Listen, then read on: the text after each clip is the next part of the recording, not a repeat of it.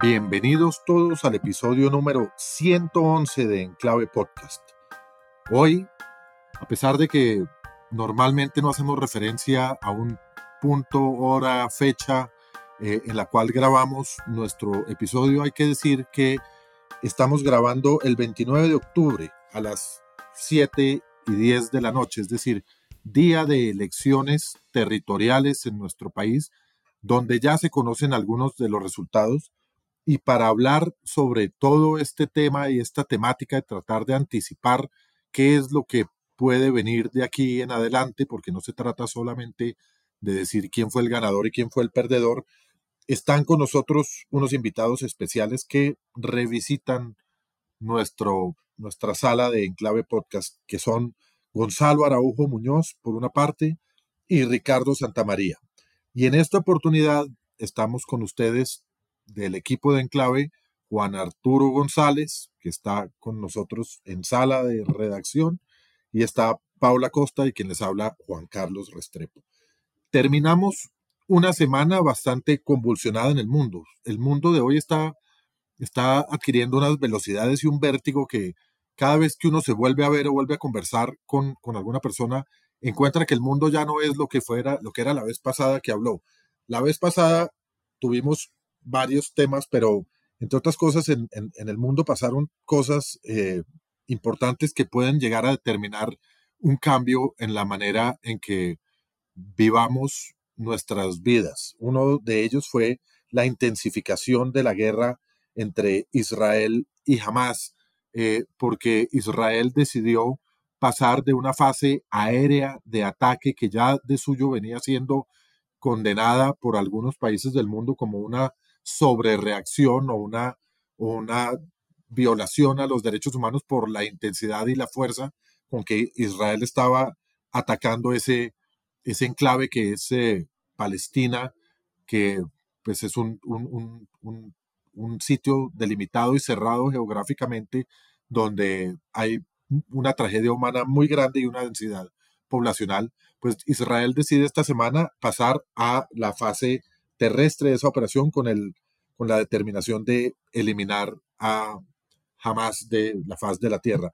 Por otra parte, esta semana estuvo el presidente Gustavo Petro en China en una visita que quisiéramos comentarlo más adelante si, si hay espacio, pero que me pareció medio inocua, donde se alcanzaron apenas unos acuerdos, pero unos acuerdos que no reflejan ningún compromiso, una visita donde no fue nadie del sector privado acompañando como se hace normalmente en esas visitas presidenciales para fortalecer y estrechar lazos empresariales y comerciales. No fue nadie del sector privado. Petro fue allá, trató de, llevaba como la idea de, de, de cambiar la dirección de lo que estaba ocurriendo con el Metro de Bogotá pero tampoco de eso salió. Entonces, creo que fue una como una perdedera de tiempo en mi criterio. Y bueno, y las elecciones, las elecciones también van a cambiar sin duda lo que estamos viendo y la dinámica de lo que estamos viendo en el país.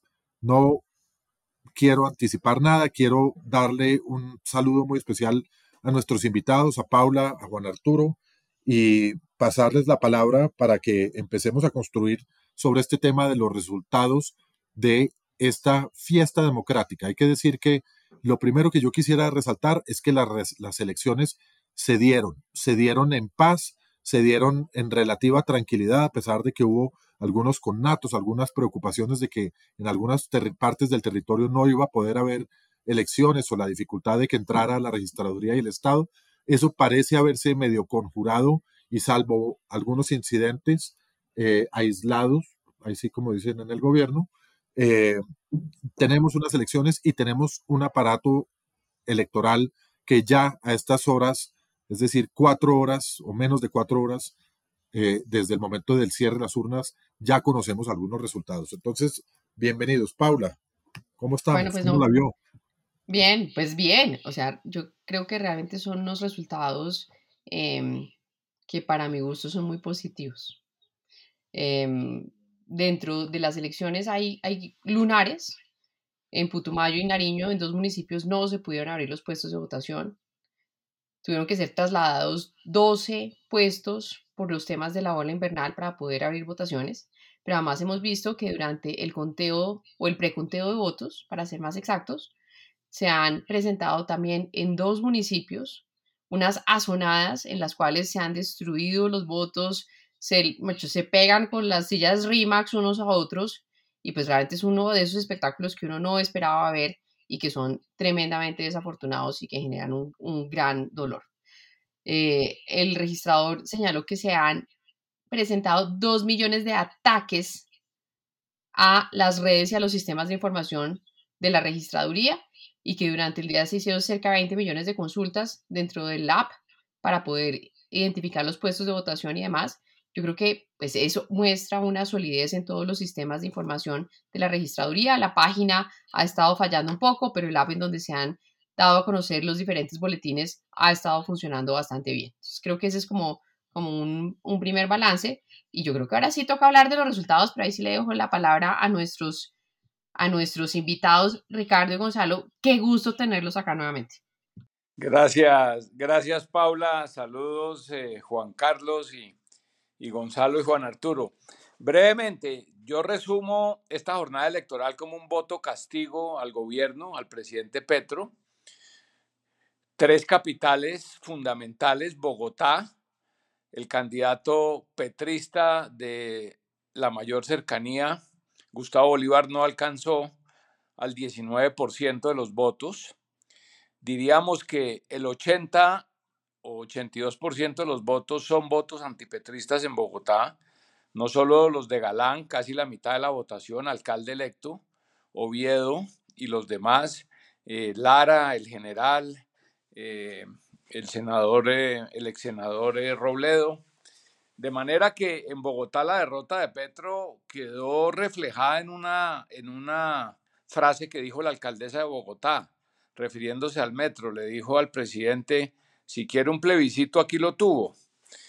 Eh, eso obviamente refiriéndose a, la idea del presidente de buscar un plebiscito para reformar la primera línea del metro.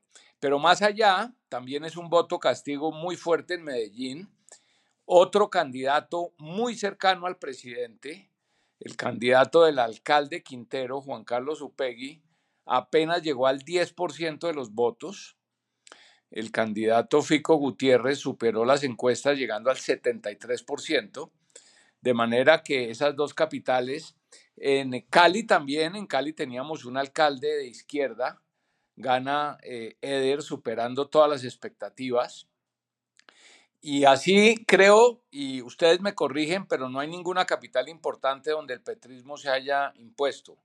Y gobernaciones creo que son una o dos, ustedes me corrigen en este momento, menos de cuatro horas después de cerrar las urnas, apenas estamos mirando resultados. De manera que quedó reflejado también en esa frase que dijo Gustavo Bolívar. Dijo fue un voto castigo y eso va a tener implicaciones y simplemente las, las dejo para la discusión. Primero tiene unas implicaciones directas al Congreso. Hay, hay unos eh, mandatarios regionales que tienen importancia regional en Antioquia, en Bogotá, en la costa, y eso debe reflejarse en las bancadas en el Congreso. Los mandatarios seccionales importan a los parlamentarios. Y segundo, de cara a lo que serán las elecciones dentro de tres años, hay unas nuevas mayorías en muchas regiones claves del país y eso modifica completamente las posibilidades del presidente y del pacto histórico. Y finalizo con esto en esta primera etapa. Había dicho hace unos días el presidente Petro que si hubiera una nueva elección de presidente, él ganaría. Con estos resultados, claramente no. No hay manera de que el presidente Petro, habiendo perdido en todas las capitales, ganara una elección nacional.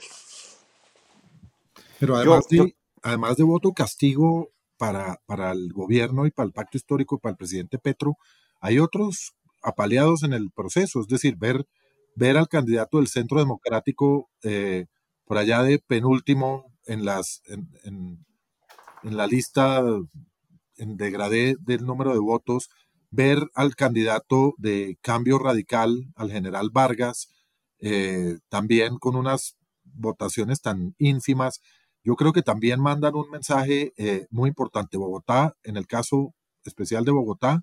Bogotá es una, una ciudad que le está al mismo tiempo que castigó al presidente Petro, castiga a la derecha. Yo, yo, no lo leo así. Yo difiero diametralmente, Juan Carlos, por varias razones.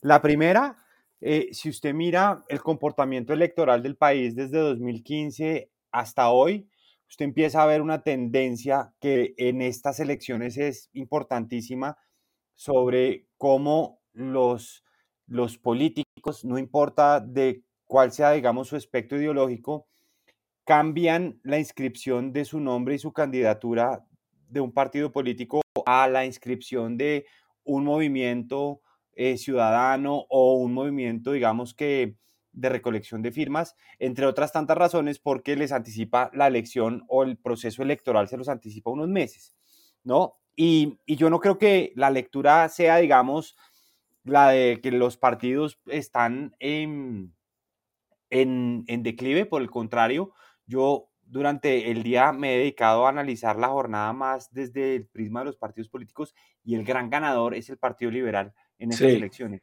De lejos. De lejos. de lejos. Le leo los departamentos donde el Partido Liberal gana las elecciones al Consejo, es decir, Partido Liberal es el absoluto ganador en elección de número de concejales en el país y gana en Amazonas, Antioquia, Arauca, Caquetá, Cauca, Chocó, Córdoba, Guainía, Huila, Meta, Putumayo, Risaralda, Santander, Norte de Santander, Sucre y Bichada. El Partido Liberal, en términos generales, luego el gran, el, el que se lleva la gran victoria nacional en estas elecciones, todos van a salir a cobrar un poquito de esa victoria, es el Partido Liberal en números absolutos en esa elección. Y yo quiero, digamos... Gonzalo, pero, pero venga, aprovecho y le pico la lengua. Córdoba, porque ahí estaba el hermano del actual presidente de la Cámara de Representantes y no salió. Y era el favorito, y era el que iba punteando las encuestas. Yo creo que ahí también hay un mensaje. Claro, cuando uno entra, cuando, no, pero estaba escrito por el Partido Liberal. Cuando uno entra a, a, desagregar esas, esas victorias, nosotros ya estamos un poquitico en esa tarea, eh, de entender quién es el real ganador detrás tras bambalinas, eh, pues habrá que ver, por ejemplo, en Bogotá la gran ganadora fue eh, Caterín Jubinado y Caterín Miranda eh, en la elección del Consejo de Bogotá, que son en este momento oposición al gobierno. ¿No? Ahí, digamos, e, en esa desagregación hay que entregar. Yo quiero darles dos datos que son bien relevantes de la elección de alcaldes, sumándome pues a lo que dijo mi profesor en esto, el doctor Ricardo, faltaba más. Eh, Mi profesor es usted, señor. Siempre, siempre hay que hablarle con respeto a quienes le enseñan a uno tantas cosas en la vida, pero nosotros, nosotros y aquí una cuñita, nosotros junto, junto con Esri. Pero, pero diga quiénes son, quiénes somos nosotros, porque esta vez, como la confianza de Asco, nadie los presentó, ¿no? Nosotros, Gonzalo Araujo y mi oficina de, de Asuntos Públicos eh, y Esri hicimos un ejercicio. Que se llama Norsa que nos llamamos Orsa, hicimos un ejercicio para entender qué localidades le dieron la victoria en primera vuelta a Carlos Fernando. Y la primera, Carlos Fernando Galán gana en primera vuelta gracias a Suba y Kennedy. Ah, y las localidades que le dan o sea, estratos medios, estratos medios. Estratos 3, estrato 3. Correcto. Y las localidades que le dan a Oviedo la posibilidad de ganarle a Bolívar son Teusaquillo, Chapinero y Usaquén.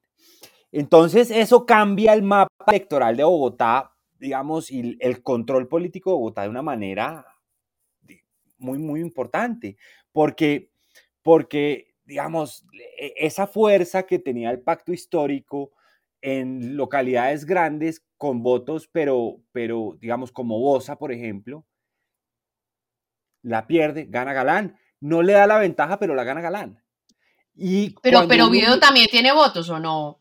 Sí, sí, sí. Cuando uno entra a mirar el desagregado por localidad, eh, pues empieza a ver que hay un cambio completo donde sí se evidencia ese castigo y donde se evidencia que eh, pues Bogotá, el gran elector de Bogotá es el estrato 3 y es el que define las elecciones en la ciudad.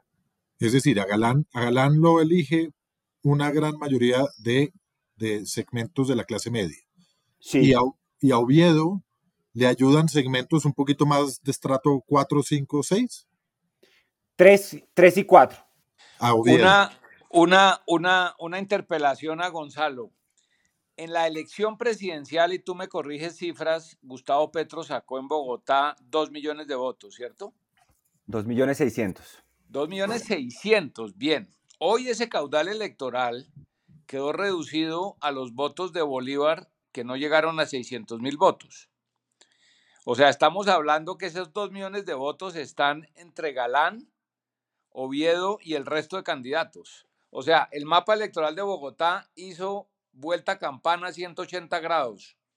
Digo yo, o me equivoco. No, se, se equivocaría si dijera como Noemí, digo vuelta campana a 360 grados. Pero esa es, pero esa es historia patria. No, pero mire, yo- sumados, sumados, mejor dicho, sumados Galán y Oviedo, eh, realmente está representado un sector que se podría decir que es el centro, ¿cierto? Sí, ¿Y centro, cent- sí, centro. centro derecha. Y, y que suman, y que suman cerca de un 70%. A eso súmele además unos otros pocos que se podrían también alinear ahí. Yo creo que hay una, una derrota, como dijimos, por una parte del pacto histórico, pero también de la derecha. Sí, no, no, no, yo no estoy de acuerdo, Restrepo. Entonces, venga, yo le voy a hacer las siguientes cuentas. Oviedo es un personaje clarísimamente de centro derecha, con una derecha bien pronunciada. Y Está una figura Diego nueva Molano. en política, nueva, nueva. Esa- Y una forma diferente. que otra cosa. Y, es, y disruptiva, no, no, no, no, no. Dere- derecha. Él tiene ideas de derecha. Él tiene un pensamiento en donde defiende ideas de derecha. Tiene una forma muy disruptiva de hacer política. El empaque es diferente, pero las ideas son de centro derecha. De otro lado está Lara, que también es una persona que defendía un- un- unas ideas de derecha. Molano, el general Vargas, todos de derecha, ¿cierto? Tal vez uno diría que Carlos Fernando Galán es el más de centro, siendo de derecha. Entonces, realmente, cuando usted suma las fuerzas de derecha, lo que tiene es cerca del 80% de la votación a la derecha. Ahora, ¿cómo se distribuyen Al, internamente? cen- al centro. Al centro. Al de- centro, al centro. derecha. Uno no puede que centro, derecha, pero derecha no. O sea, Centro, derecha. Sí, Más centro, centro, derecha. que derecha, más centro que derecha. Más centro que derecha, sí. Sí, centro o sea, derecha. 70% centro. Sí, de acuerdo. Yo- nuevamente, yo pienso que, que Juan Daniel es una persona mucho más de, de derecha. Pero digamos que la discusión está abierta. Lo que le quiero decir es que acá hay un mensaje en donde el país está moviéndose hacia la derecha. De esa izquierda Claro. que vimos nosotros Hay en las elecciones presidenciales, nos estamos moviendo hacia la derecha. Es lo No, mismo no, que no, uno hacia ve el Cali. centro. Hacia el Hacia centro. el centro. Claro. Centro, centro. derecha. Centro que derecha. No, Pero, Centro pero ¿dónde derecha. pone la tilde? En el centro. al centro. Igual que Es que, es que- es que usted no puede decir que hacia- esto es derecha si, si tiene. ¿Usted diría que Diego Eder Molano es y al centro o usted diría que es. ¿Usted diría que eres centro o es centro derecha? Yo diría claramente que es centro derecha. Pero centro. Sí, pero es centro. centro. probablemente- Eh, mire, mire, sabe, de- de- no, llamémoslo como quiera, pero el país se está alejando de los radicalismos. Yo Sí. creo que hay- cambiemos Sí, de tema. eso- en eso estamos, de tema en eso para estamos de acuerdo. cosa- Coincido. En eso estamos de acuerdo. Para decir una cosa que me pareció importantísima de estas elecciones. Creo que si bien obviamente el país está polarizado entre quien quiere al, al- quien le gusta al presidente Petro, que cada vez es menos gente, eh, y los que están eh, con el gobierno, eh, en fin, creo que, que en medio de todo hubo, hubo una campaña donde en muchos de los debates que se dieron pudo haber unas, la presentación de unas distintas posiciones y unas distintas propuestas relacionadas con distintos temas. Hubo varios temas que dominaron la agenda, eso sí fueron, por ejemplo, el, el tema de la seguridad, que es una preocupación eh, nacional, en el caso de Bogotá, el tema del metro y de la movilidad, en fin, hubo, hubo un debate menos orientado a la polarización eh, y, y toda excepción, to- toda regla tiene una excepción que la confirma Eh, y es el caso de Medellín, donde, donde la campaña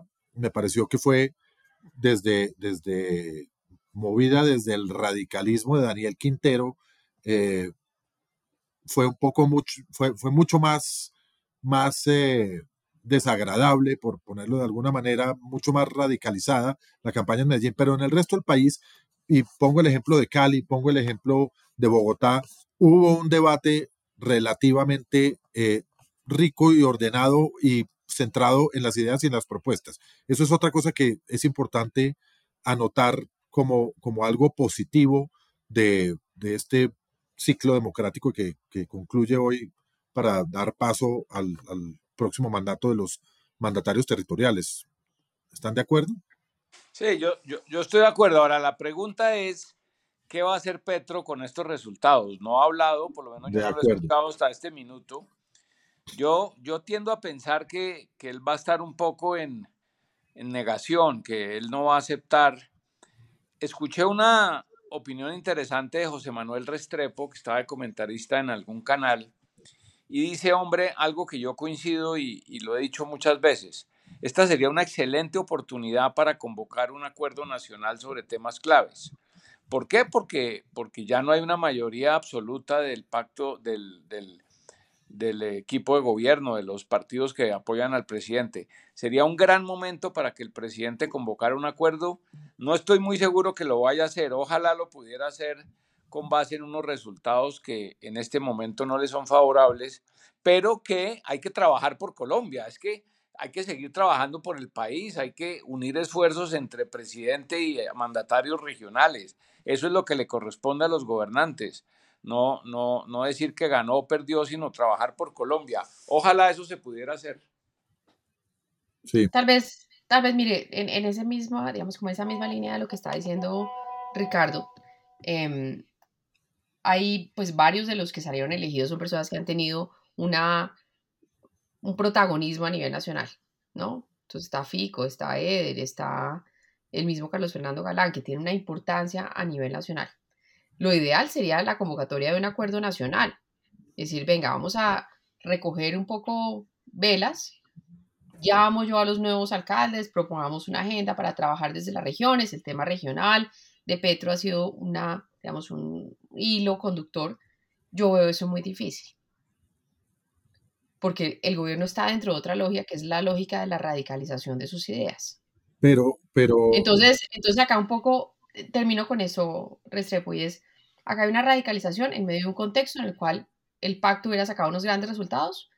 Acá yo lo que veo es una radicalización en el contexto en el cual el pacto, pues, lo van a, no lo van a decir, no lo van a aceptar, pero claramente es un perdedor de estas elecciones. Pero miren, le leo un tuit que del pacto histórico de David Racero. Dice, claro que el pacto histórico debe corregir muchos errores. Voces por todos lados lo reclaman desde antes de las elecciones especialmente los nuevos liderazgos y las juventudes a las que me debo. Pero el pacto histórico como fuerza del centro izquierda hoy ya no es una fuerza marginal como antes y menos y, y en menos de año y medio de habernos conformado hoy hemos crecido, bla, bla, bla. Y están convocando a, una, a un análisis electoral donde supuestamente van a hablar sobre sus errores. Yo creo que hay que, hay que diferenciar entre la forma en que el presidente Gustavo Petro asuma esto desde su propio negacionismo y muchas veces desconexión y el pacto histórico como un movimiento. Yo creo que el primero que además debe, debe hablar es Gustavo Bolívar. Yo creo que hay que ver un poco cómo, que era como el personaje a quien le habían dejado, y lo habían dejado medio solo, hay que decirlo, eh, el, el, sacar adelante la, la, posición del pacto histórico en estas elecciones. Creo que, que les fue mal por todos lados y hay que diferenciar entre la reacción que tenga Petro, que probablemente sea, sea de negación, sea eh, de radicalización, porque, porque de aquí para adelante se cambian las relaciones entre el gobierno central y los territorios, los y los gobernadores y los alcaldes. Aquí va a haber una dinámica, probablemente con el Congreso también, muy diferente donde, donde todo ese capital político que traía el presidente al comienzo de su mandato ya no existe. Entonces hay que hacerlo o negociando o como a él le gusta de pronto intentarlo a las patadas y vamos probablemente a ver un cambio en la dinámica. Gonzalo tiene la mano levantada hace rato.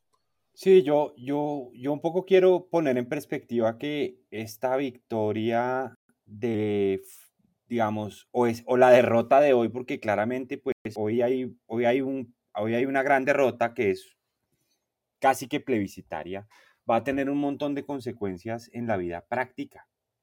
Eh, y quiero ponerles un ejemplo.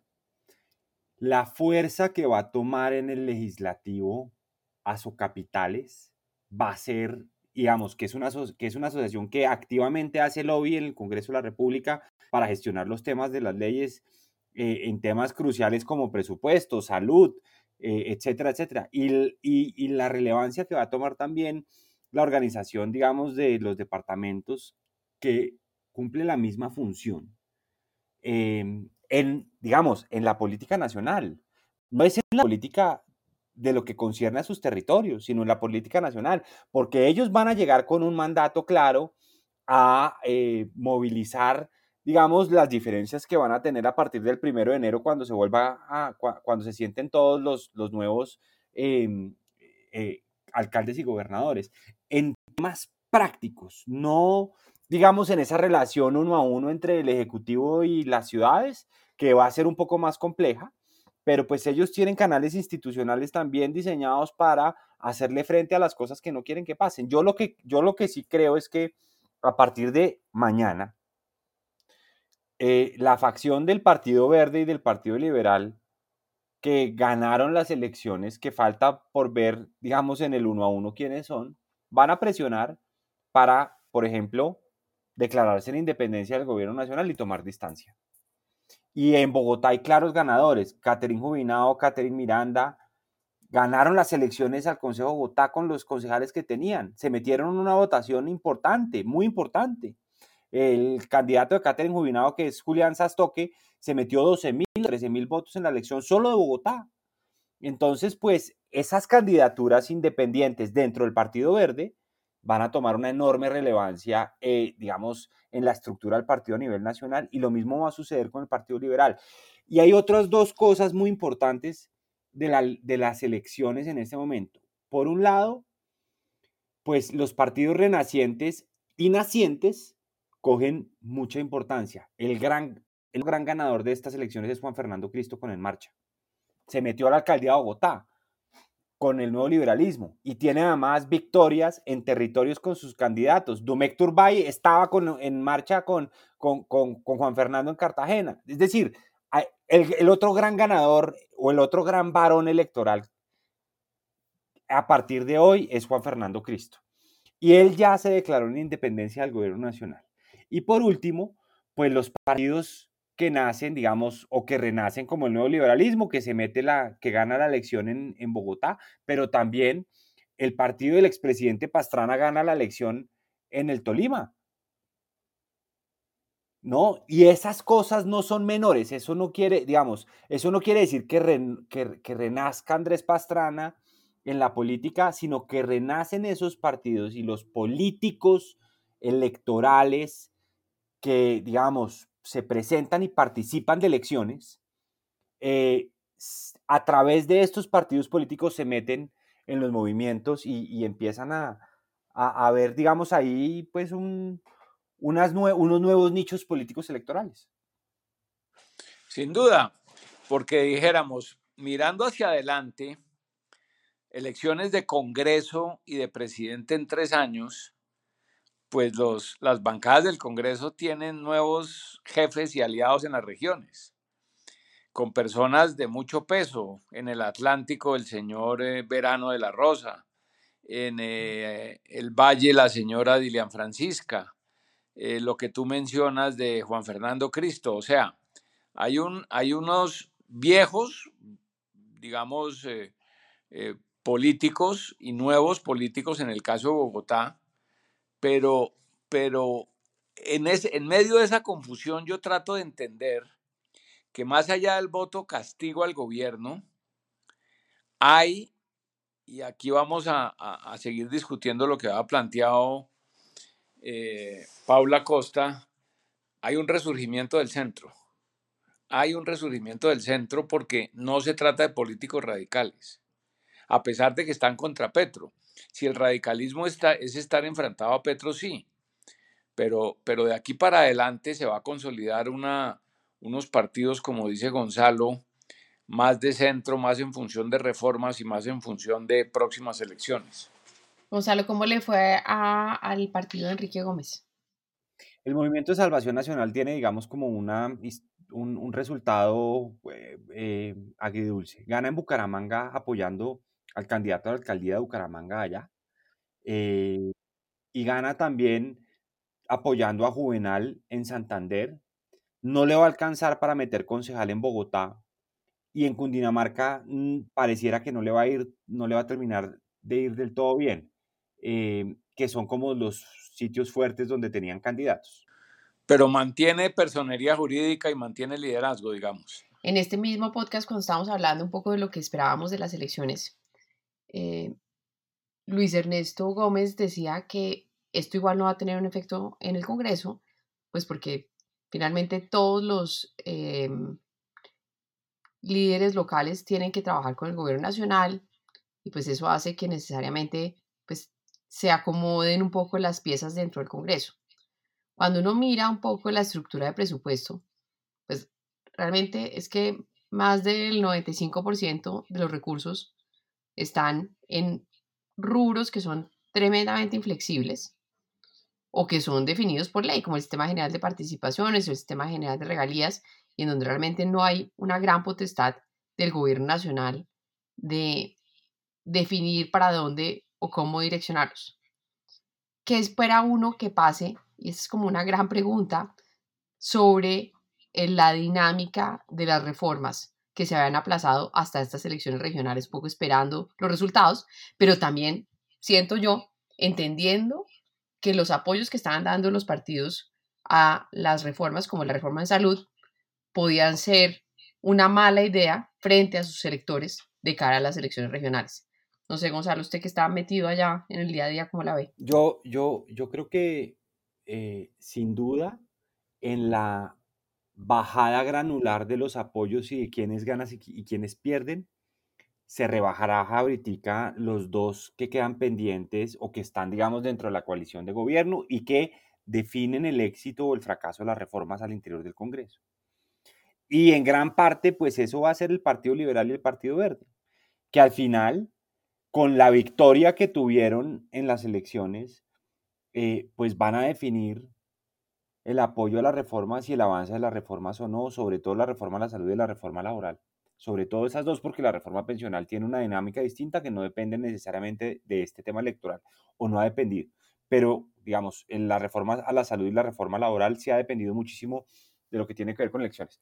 Van a pasar, digamos, la reforma a la salud va a pasar ya en Cámara y van a terminar de votarla ahorita, eh, salvo que cambien al ministro del Interior y haya que volver a hacer acuerdos con la Cámara de Representantes eh, a mitad de trámite en, el Pleno de la Cámara, salvo que eso pase, que anunciaron cambio y dijeron que Caicedo iba a entrar al Ministerio del Interior. Si eso pasa, pues la reforma puede digamos, puede ahogarse por falta de trámite porque pues volver a construir acuerdos con otro ministro no creo que, no creo que sea como tan fácil.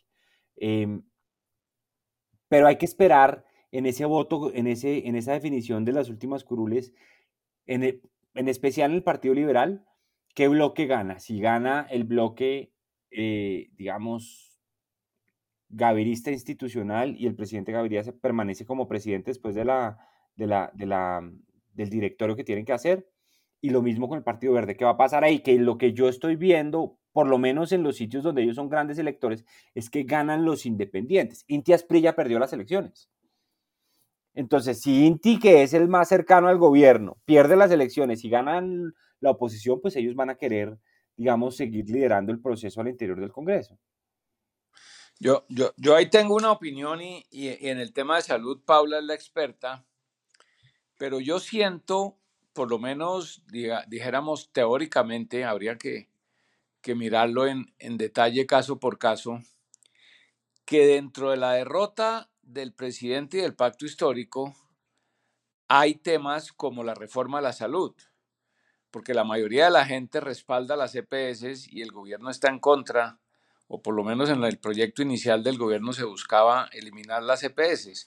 Ahora, yo no sé si ustedes recuerdan, yo lo tengo grabado perfectamente en mi memoria, que una de las primeras salidas del ex senador en ese momento, Gustavo Bolívar, lanzándose a la alcaldía de Bogotá, dijo que una de sus asesoras principales en esta campaña iba a ser la exministra Corcho y que con ella iban a hacer la reforma de la salud en Bogotá con independencia de lo que pasara en el Congreso.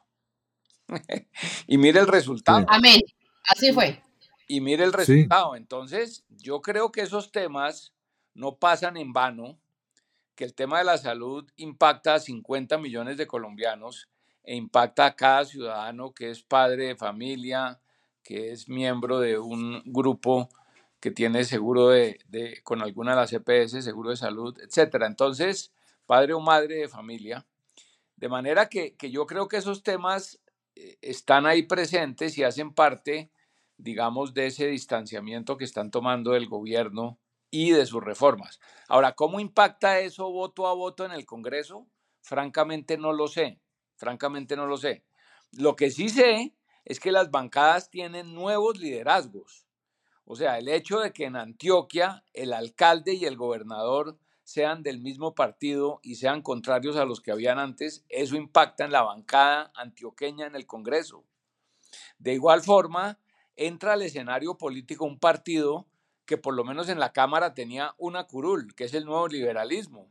Ahora tiene alcalde de Bogotá, ahora tiene bancada en el Consejo y eso impacta seguramente sobre los congresistas bogotanos de una manera que, reacomoda las fuerzas y se va a ver, yo creo, en votaciones de reforma.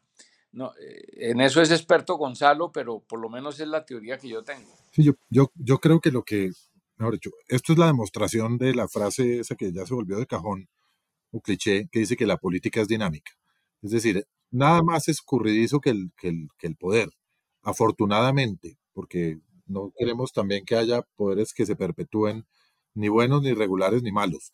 Eh, entonces, aquí ha habido una especie de, de, de, de, refrendación o no refrendación, es una especie de, de, referendo de donde se ha demostrado un gran, una gran, un gran rechazo a las políticas y las cosas que en general ha planteado y a la forma en que el gobierno nacional del presidente Gustavo Petro eh, ha venido desarrollando o presentándole al país. Hay un rechazo eh, más o menos generalizado, que ya tuvimos esta discusión, eh, que creo que en general se mueve hacia el centro. Esto a su vez transforma las relaciones entre las autoridades territoriales que fueron las que elegimos hoy y el gobierno nacional, que de suyo no eran fáciles. Es decir, había, había alcaldes con los que el presidente tenía una relación armónica eh, o no, o por lo menos no de confrontación, como su amigo Daniel Quintero,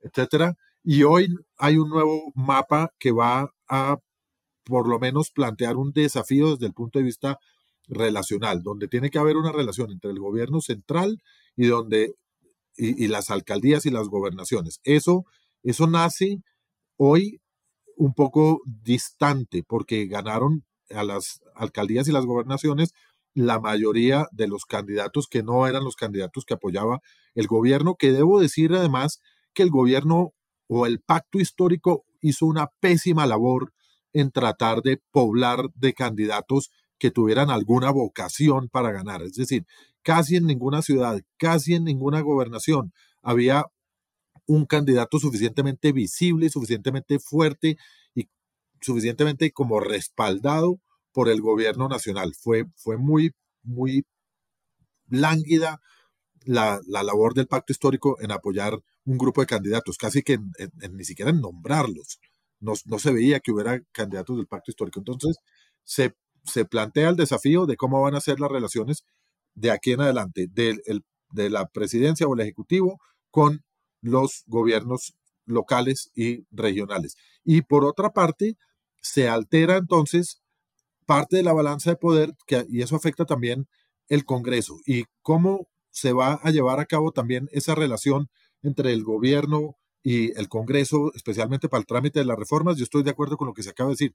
Yo creo que los congresistas habían sido un poco tímidos en, en dejar ver cuál era su apoyo o no su apoyo, porque eso, cualquier posición que tuvieran en relación con reformas tan controvertidas como la de la salud, probablemente les iba a implicar un costo político en las elecciones regionales. Entonces, ahora que ya pasaron las elecciones regionales y que ya tienen sus candidatos puestos en, eh, sus candidatos, no, sus, sus eh, dignatarios elegidos en las alcaldías, gobernaciones y consejos, que es a lo que aspira todo político, tener un poco tendidas sus redes. Una vez eso ya sucedió, ya probablemente puedan quitarse la piel de oveja y tomar una decisión mucho más radical, em, o más radical, no, más, más visible frente a las reformas, apoyar o no a las reformas, sin, tener, el temor de que eso los afecte o como los, los llegara a afectar en las elecciones. Yo quiero darles un dato aquí, siendo las 7:52 de la noche. Pierde tanto el pacto histórico que pierde no solo el primer lugar en la elección de Consejo de Bogotá, sino que está en el tercer puesto en este momento peleándoselo con el Centro Democrático. Entonces, pues digamos, es, es, una, e, es más dramático de lo que incluso quienes solamente ven la elección de los alcaldes como el, digamos, como el detonante de lo que está pasando políticamente, porque es que pasaron de ser la primera fuerza electoral en Bogotá a la tercera o cuarta en las elecciones regionales y perdieron la cabeza al Consejo Bogotá, dándole la cabeza al Partido Verde y de segundo al nuevo liberalismo en este momento. y ahí colado está el voto en blanco también, Gonzalo. sí, en varios lugares me sorprendió el voto en blanco. En Bogotá y en, la, y en el Valle. En el Valle por lo de Muy Gómez, pero el voto en blanco es el segundo eh, más votado en el Valle. Miren, yo no sé ustedes, pero yo siento como un, un fresquito. ¿No? Por muchas cosas. Uno, por, un poco como la, conclusión de la primera parte de, esta conversación, y es que estamos volviendo hacia el centro, hacia candidatos, muchos que han tenido experiencia en lo público, que se han mostrado más en su debate sobre propuestas, que tienen equipos técnicos, y creo que eso es una cosa muy positiva para este país. Creo que hay otra cosa Creo que hay otra cosa que es muy importante. Yo todavía no conozco, no sé si Gonzalo tenga el dato de cuál fue el porcentaje de participación, pero viendo las cifras de votaciones, uno puede anticipar que fue una participación mucho mayor que las anteriores elecciones regionales. ¿Cuánto fue la participación, Gonzalo? 58.2, está en promedio, digamos que está, dentro del, está dentro del 58.2, está dentro del rango de lo que se estila en unas elecciones regionales en Colombia? Yo vi las del anterior para hacer una apuesta y era, era, más, era más bajita que eso, un par de, varios puntos. Entonces yo creo que hay una participación, digamos, creciente. Creo que eso es muy importante. Y lo otro que me da, digamos, como un ánimo muy importante es que en ciudades como Bogotá, ese voto de la clase media fue el voto determinante. Y creo que eso es un muy buen indicativo de cómo la sociedad se está transformando y cómo el voto de opinión en estas capitales realmente se está desprendiendo de maquinarias y está generando resultados efectivos en lo político. Sí, yo, yo, yo comparto eso. Ahora, eh, para seguir con el argumento de Gonzalo, es que la derrota del pacto histórico en Medellín no es cualquier derrota, eh, amigos. Le sacó 60 puntos, 60 puntos. Perdóneme, el presidente Petro en una declaración pública dijo, dijo que su posible sucesor en la presidencia de la República le gustaría que fuera Quintero. No, no estamos hablando de un personaje secundario que cercano. Eso, es que, eso sí es. es que el presidente dijo: A mí me gustaría que él fuera mi sucesor. Y va y renuncia y produce uno de los episodios más lamentables de la campaña, que es que un alcalde en ejercicio renuncia un mes antes para hacerle campaña a su pupilo y su pupilo saca el 10% de la votación, por Dios. Es que sí.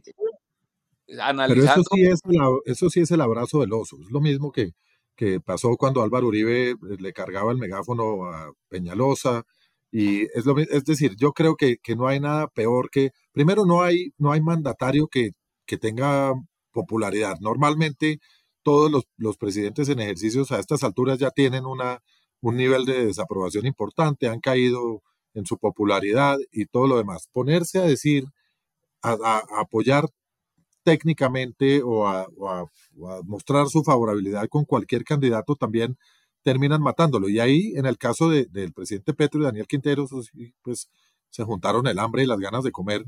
Yo creo que hicieron un, espectáculo que dejó, eh, debe haber dejado desilusionados incluso hasta, los, hasta las personas que apoyaban el, el, pacto histórico en Medellín, porque que renuncie, como dice usted bien, Ricardo, el alcalde en ejercicio a un mandato popular que tenía la obligación de concluir para algo tan banal como, como ir a apoyar una candidatura de un tercero, me parece que deja ver, deja ver eh, un poco la, la madera que tiene Daniel Quintero. Aquí un par, unos datos de esos que, que, Paula, que Paula estaba pidiendo que vale la pena considerar. En el ranking de los votos en blanco del país, eh, el primer de municipio con mayor votación por votos en blanco para la gobernación es Palmira. Pero, digamos, muy cerquita está Cali, Cartago, Jamundí, Florida, El Cerrito, La Victoria, Buga. Es decir, el gran departamento que votó en blanco, el Valle. Eh, el Valle para gobernador y para alcalde. Gonzalo, Gonzalo, eso, tiene que tener mucho que ver con lo de Tulio, ¿o no? Claro, tiene todo que ver, tiene todo que ver con lo de Tulio. Y para alcalde, eh, el, municipio con mayor votación en blanco fue Gamarra, que tuvo el 51.42 votación en blanco, luego ya van a tener que volver a hacer elecciones. Eh, porque en Gamarra ganó el voto en blanco por encima del pero, candidato. Pero además Gamarra fue el espacio en donde se dio esta cosa tan tremendamente desafortunada y es que quemaron la registraduría, ¿no? O sea, quemaron la registraduría con personas adentro.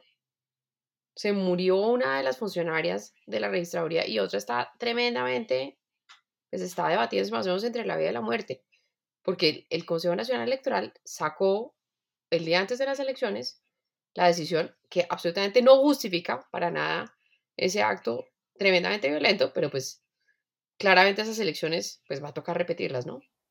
Y el ranking de los votos nulos, el, municipio que se lleva el mayor número de votos nulos es la Victoria en el Valle del Cauca y el segundo es el Rosal en Cundinamarca, para gobernador. Eso sí no sabía. Y votos nulos de, de bueno, ¿qué vamos a saber? Vengan, otro, otro tema importante eh, que me pareció, así como es de, de anotar lo que acabamos de mencionar, la, lo, lo, mal que se le, ve, se le vio a Daniel Quintero haber renunciado a la alcaldía para meterse a hacer política en la campaña de un candidato que iba perdiendo, también me pareció que en Cali hubo un ejemplo muy importante, que dieron dos candidatos que se sabía que iban a perder, ¿no? Eh, y que y que terminaron renunciando o declinando su candidatura y apoyando a Alejandro Eder en la última fase de la, de la campaña. Yo creo que una de las cosas que ha caracterizado nuestra política o nuestra clase política es el individualismo de los actores, que siempre todos quieren que haya unidad, pero en torno a mí. ¿no? Eh, ninguno quiere, ninguno es capaz de decir, y fue, fue así que ocurrió cuando, por ejemplo, salió elegido Gustavo Petro como alcalde de Bogotá, que había cuatro candidatos eh, buenos y uno no tan buenos o que me gustaba a mí menos, y nunca se pudieron poner de acuerdo los, los candidatos y terminó ganando Gustavo Petro que tenía eh, una minoría de los votos, ¿no? Y aquí, aquí en este caso, en, en Cali dieron un ejemplo donde dos candidatos tuvieron el, la generosidad y la, y la el gesto de, declinar a su candidatura para apoyar y hacer unidad con, con Alejandro Eder con lo que sacaron adelante esa candidatura. Sí, me parece que, me parece que esa, digamos, ese, esa unión entre Diana Rojas, Alejandro Eder y Wilson Ruiz fue realmente una cosa muy importante, porque muestra que sí se pueden hacer alianzas. Yo creo que en Bogotá, pues obviamente eso no se da porque hay una estructura y una pues ahí había segunda vuelta, es decir, ¿no? Ese tipo de, coaliciones y demás se más en segunda vuelta, pero haciendo un ejercicio de recorrer diferentes capitales, hay muchas que tenían una infinidad de candidatos. En Popayán tenían 18 candidatos. O sea, ¿no? O sea, buscar generar un, punto eh, de, de agregar diferentes preferencias, creo que es un gran ejemplo que le da a Cali y que le dan estos tres candidatos de poder realmente generar alianzas y de generar compromisos sobre temas programáticos para, para, la ciudad y es lo que cambió el curso de las elecciones. Si usted miraba las encuestas hace un mes y medio, el ganador absoluto era el Chontico y hoy Alejandro Eder le saca cerca de 20 puntos en Cali haciendo esta alianza y buscando un compromiso sobre temas la semana que pasada, son... Sí. La no, la semana pasada no era claro. Ganando, seguía ganando en las encuestas el Chonto. Sí, pero me parece que ese, ese es un mensaje en donde realmente se generó una sinergia muy, muy importante y un gran ejemplo para el país. Es decir, de verdad, muy, muy bien, muy bien por Cali. Y otra, otra cosa que vale la pena mencionar antes de, de empezar a cerrar nuestro episodio, eh, que es obvio para nosotros y quizás por eso no lo hemos mencionado, pero tal vez para algunos de nuestros oyentes y aquellos que nos oyen afuera del país, etcétera, no es, no es tan obvio, es, teníamos la vigente una nueva reforma al sistema electoral con respecto a la ciudad de Bogotá, y es que por primera vez en Bogotá teníamos la oportunidad de una segunda vuelta, es decir, que hubiera una, una segunda votación con aquellos dos que quedaran con, con, que sacaran las mayores votaciones, eh, salvo que alguno de ellos ganara con tanta ventaja y con un, porcentaje mínimo suficiente, que fue lo que ocurrió hoy con, Carlos Fernando Galán. Es decir, necesitaba ganar por lo menos el 40% eh, de los votos y sacarle una ventaja de por lo menos de 10%, eh, de 10 puntos a su siguiente contrincante. Entonces, eh, en esta oportunidad hubiéramos tenido, hubiéramos visto una segunda vuelta si no hubiera, si no se hubieran dado esas condiciones. Una cosa que me hubiera parecido muy interesante eh, vivir y e, era, depende quién fuera la segunda vuelta, contra quién fuera Galán, si fuera Galán contra Bolívar, hubiera sido un todos contra Bolívar probablemente, eh, una campaña, una segunda vuelta muy polarizada, porque ahí sí sería eh, ricos contra pobres, más o menos, los que quieren el cambio contra los que no quieren el cambio, menos ideas que otra cosa, pero también me hubiera parecido súper interesante si, en el, si hubiera habido una segunda vuelta de Carlos Fernando Galán con Juan Daniel Oviedo. Esa hubiera sido, o sea, y, les pregunto, me preguntaba yo mismo, ¿hace cuánto no votaba, no votaría, no habría votado uno sin miedo? Hace, claro, porque normalmente hubiera podido ganar cualquiera. Cualquiera de los dos y hubiera sido un debate espectacular donde, donde hubiera sido difícil tomar la decisión realmente. Eh, y, lástima, lástima habernos perdido una segunda vuelta entre Juan Daniel Oviedo y Carlos Fernando Galán porque, porque hubiera sido... Pero bueno, nos ahorramos esa segunda vuelta. Pero oiga, yo quiero decir una, una cosa sobre... Nos ahorramos una ley seca. No, pero eso sí, Restrepo, por amor de Dios, compórtese.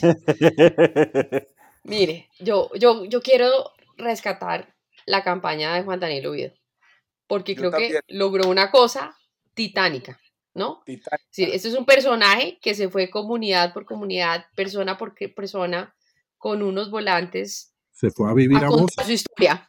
Se fue a vivir a Bosa, se fue a contar la historia, se fue a oír a la gente. Y esa, y con esa campaña. Derrotó a Petro. Le ganó a Gustavo Bolívar, que tenía detrás toda la maquinaria del petrismo. En Bosa, oiga, bien no, pero vas con una campaña, le voy a decir una cosa, llena de propuestas y de tecnicismos, que a los, que a los tecnócratas como yo nos encanta, pero con no necesariamente es la cosa que puede ser más popular y más atractiva para, para muchos grupos. Este personaje logró convencer, me parece que hizo una labor increíble, me le quito el sombrero. Sí, y hay Sobre otra todo cosa. queda, queda de concejal. Exactamente. Una, una labor Exactamente, y entiendo, como entiendo que sí, entiendo que sí va a aceptar su Ya lo dijo. Ya la aceptó, en el ya la aceptó. ya lo aceptó, cosa que no hubiera hecho Gustavo Bolívar, que ya había dicho que no iría al consejo, eh, y creo que tenemos, no sé, no un sé cómo concejal. materializar esto, pero, pero tenemos que desearle toda la mejor suerte del mundo en el consejo, porque creo que, porque no es lo último que vamos a vivir de Juan Daniel Oviedo. No, Bueno, a mí lo único que me Carlos. preocupa, venga, venga, don Richie, solamente una cosa. A mí lo único que me preocupa es cómo será la próxima telenovela o novela de Gustavo Bolívar. Pero ya, dicho, ya dijo cómo es. Ya dijo que va a ser una cosa terrible. Ya ha dicho que es una, es una novela sobre todas las, todas las, la clase política. Todas las, las, peripecias. Aquí siguiendo las indicaciones del doctor Restrepo y para ir cerrando, me queda una conclusión general, más allá del, de, la, de las derrotas o quienes triunfaron, etcétera. Y, va a sonar un poco acartonada, pero créame que no lo es. Me, me gusta la madurez política de Colombia que se ve en e, equilibrar el poder. Dijéramos, si hay una gran conclusión es que se equilibró el poder en Colombia frente a un mandatario que, decía que él ganaba elecciones y, y, me sorprendió algo que dijo Petro que me parece que no le salió bien, que lo dijo desde China. Dijo es que yo pago el metro si se hace subterráneo. ¿Cómo que yo pago? Es que la plata no es de, del presidente, la plata es de los contribuyentes. Es que, la, es que ese es presupuesto nacional que viene del trabajo de millones de colombianos. Entonces creo que aquí hay una señal de equilibrio en el poder que me gusta, eh, mismo equilibrio que he sentido en el trámite de varias reformas presentadas por el gobierno que se han ido poco a poco moderando gracias a las posiciones de algunas bancadas y de la intervención de expertos y de gremios. De manera que me gusta ese, ese mensaje de tranquilidad para el país, de equilibrio en el poder, de que hay un presidente, pero que hay unos alcaldes y también unos gobernadores y que hay más partidos y que, y que, y que hay gente que se la juega y sale adelante como Oviedo y como muchos otros. Eh, eh, eso me da, digamos, por decirlo de alguna manera, tranquilidad democrática. Sí, muy bien por las instituciones, bien por la registraduría también, muy bien por el sistema electoral. Creo que, que Bien por la app que, que, sacó la registraduría para el seguimiento de las elecciones. Buena. Se podía, escoger unos favoritos, muy bien montada, muy bien armada, con información todo el tiempo, muy, muy buena, muy buena, muy buena, muy buena. Muy bien.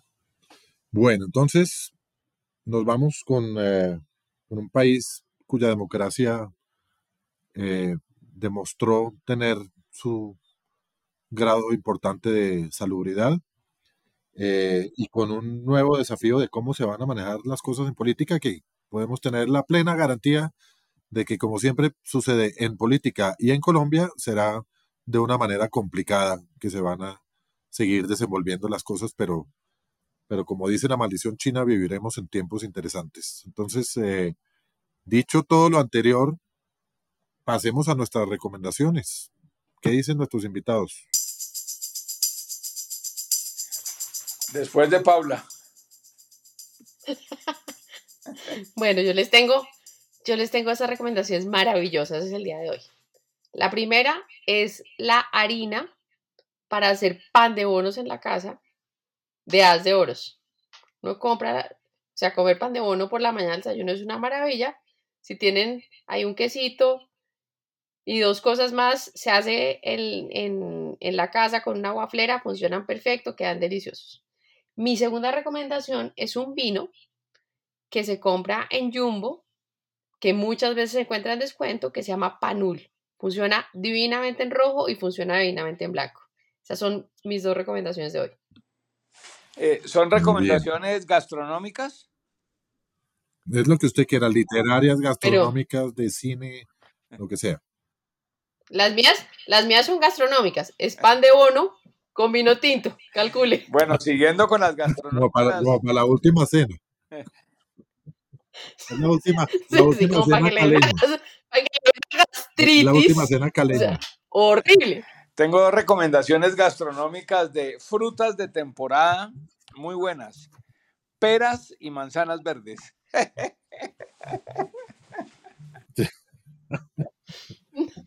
No, Ricardo, lo mejor es su risa. Me, cogieron fuera de base en las recomendaciones. Este, este siempre es la parte más difícil de, clave porque las recomendaciones. Las recomendaciones siempre son muy dicho, yo le difíciles. prestaba plata, son- y- Ricardo. Gracias. Pero, pero mi recomendación va a ser como, como fue la vez pasada, que se vean el, no la, no el anterior podcast, sino el primero, que se vean el documental de Netflix eh, sobre la, el éxito y el fracaso de Joule, eh, producto de una mala estrategia de, de marketing implementada en los Estados Unidos. Y el Muy bien ¿De quién? bien. Ah, de De sí, ya lo sé. ¿Cómo se llama? ¿Cómo se llama el, cómo se llama el documental? Eh, ya le digo, no me, lo, no me lo sé de memoria, pero es muy Sí, sí. bueno, muy bueno, Sí. muy bueno. ¿En qué Es plataforma está? Netflix. Netflix. Sobre los vapeadores. No, no, es No, tremendo claro. porque Pero en, especi- pero en Sobre específico sobre sea, Joule. eh, Es que em- Jul, Jul es, sí, bueno, véanse el empiezan a hacer un, claro el tema. un instrumento supuestamente para que la gente deje de fumar y la adicción se convierte peor y unos casos dramáticos de adolescentes. Una cosa tremenda. Yo Pero lo, lo complejo es la estrategia de mercadeo de Jul. Sí, señor. Sí, eh, se centra sobre la estrategia de mercado y el, el- el- el documental se llama Auge y Caída de Joule. Sí.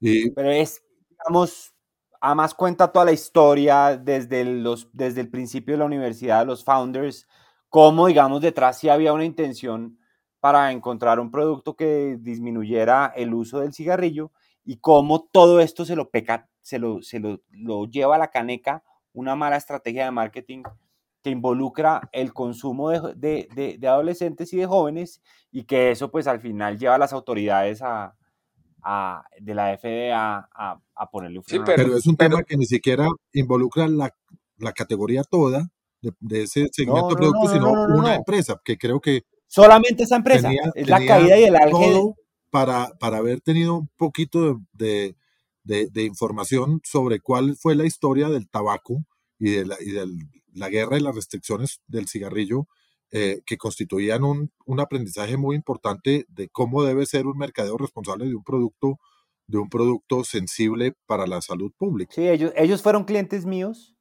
en su momento. Eh, y, y yo ahorita, digamos, viendo el documental, entiendo dónde estaba, pues, muchas Sí, cosas. sí. Lo- Los, los puntos ciegos, tenían muchos. Sí. Pero sí, pero también se refiere al producto, porque hay declaraciones de personas que trabajaban en la empresa que dicen que en un momento dado sí sabían que tenía nicotina y aún así lo seguían ofreciendo. O sea que Sí, Pero el problema es a quién, a quién se lo ofrecían y cuál era la estrategia de mercadeo. Oiga, Araujo no tiene otra, otra sugerencia. Eh, otra sugerencia. Puede ser gastronómica. Las- Otra Sí, sugerencia. sí, sí. Que las auroras boreales, que perseguirlas, que no sé qué, Hermano, este tipo del primer mundo. también es temporada de uvas, eh, peras, No, no, no. y uvas. La última vez que Gonzalo nos dio como recomendación y nos contó que se iba a perseguir una aurora boreal, yo pensé que nos estábamos despidiendo de él. No íbamos a volver a No, ver. no les voy a decir que la recomendación sea probar sopa de ballena, eh, no, ni muy- en, el, en, el, en el ámbito gastronómico, eh, pero mi otra recomendación, siguiendo con el tema de, de las series, es em, verse Pacto de Silencio también de Netflix. Buenísima. Bueno, yo les voy a, a dar dos recomendaciones en una misma calle, o cerquita. Una de ellas es un restaurante italiano que queda en la calle 81 entre carreras octava y novena, que se llama Trattoria San Giorgio. Me parece uno de los mejores restaurantes italianos que hay en esta parte de Bogotá. Eh, es atendido por una familia que es la dueña tradicional, histórica de ese restaurante que lleva todos los años del mundo y la comida es sencillamente espectacular. Y si ustedes comen en la Trattoria San Giorgio y salen y bajan a la carrera novena y doblan hacia la derecha, en la siguiente esquina van a encontrar un almacén de zapatos que se llama TEI, T-E-I. Ese almacén de zapatos es también un negocio familiar de la familia Carrillo, que eran los dueños de los zapatos Evea. ¿Ustedes se acuerdan de los zapatos Evea? Tal vez sí. Y, Eran menos Las lindos, pero más baratos. no, claro, total. Y, y la familia hizo una, un relanzamiento y una renovación de la marca y del producto sobre todo, y tienen una colección de zapatos, casi todos ellos en, como en gamuza, espectaculares que vale la pena eh, visitar. Entonces. Vale, gracias. Y los zapatos, los zapatos de niños son divinos. Sí, son muy buenos. Y los precios son muy buenos también. Entonces, esas son mis, mis recomendaciones del día. Entonces, con la harina y el vino de Paula, que parece la última cena caleña, con las peras y las manzanas de Ricardo, que parece un picnic en el jardín del Edén. Eh, la película de Julie, Pacto de Silencio, eh, de Gonzalo y con Tei Zapatos y San Giorgio. Nos despedimos esta semana deseándole a todos nuestros oyentes una buena semana en democracia y que sigamos adelante como país. Un abrazo a todos y feliz tarde. Gracias, feliz. Chao. Chao, chao. Gracias. Chao, gracias Gonzalo, gracias, Ricardo. A ustedes. Gracias, a todos. Un abrazo y a Juan Arturo por acompañarnos hoy. Gracias, Juan Arturo.